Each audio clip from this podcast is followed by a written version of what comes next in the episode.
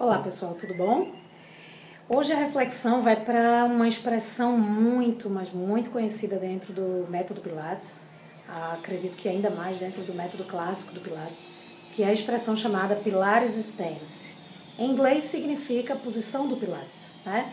Alguns chamam ainda em inglês the first position, ou a primeira posição, é, e fazem a referência de que essa primeira posição é, é, vem e é derivada da primeira posição do balé é, ou o V Pilates, V Pilates, né?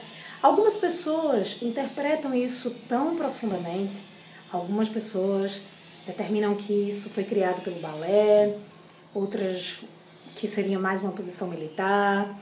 Enfim, no fundo, a realidade é que Joseph Pilates nunca determinou é, uma expressão para essa posição. Ele nunca determinou um nome, uma nomenclatura para essa posição, né?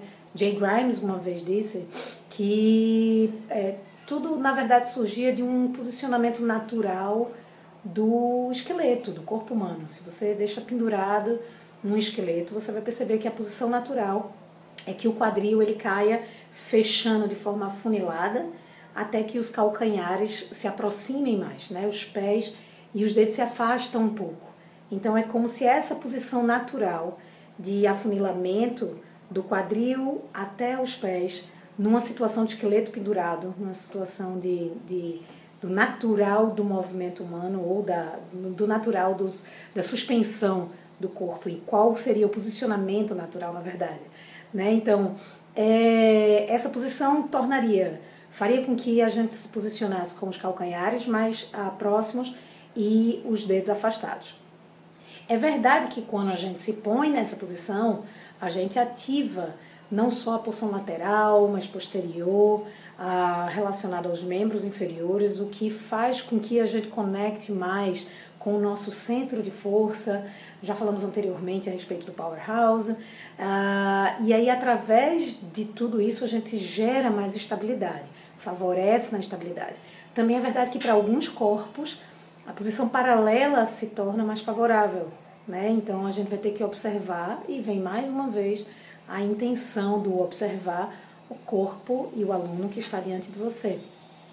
E aí essa essa curiosidade a respeito do pilar existente, há muitas pessoas acreditam que foi, por exemplo, a, a criação da Romana Krizanovska por ser bailarina. Não foi ela que criou, ah, mas provavelmente depois que ela assumiu o estúdio, depois do falecimento de Joseph Pilates e tal, que ela se mudou para um estúdio em uma outra localização que não foi a 939 a da Oitava Avenida, ali tinham, era uma frequência muito grande de, de bailarinos e como público-alvo, digamos, praticante. E pode ter surgido essa expressão a partir daí, para facilitar, para encurtar o termo, para que a pessoa conseguisse memorizar qual era a posição que ela deveria ser a, colocada diante do exercício. Né?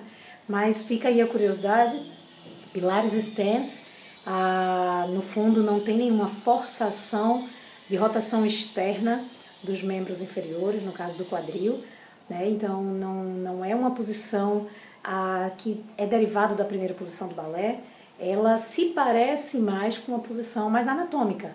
Portanto, a posição anatômica, se você se posiciona a, com os pés juntos, você também não, não deixa que os pés fiquem completamente paralelos, mais uma vez repetindo, depende muito da configuração anatômica de cada um, mas normalmente você a, deixa os dedos afastados é, na hora que você se, se posiciona, né? É, então é isso, fica, fica a dica do dia, uma dica a respeito de nomenclatura dentro do método. Espero que você tenha gostado e a gente se vê na próxima. Um cheiro no coração. Tchau, tchau.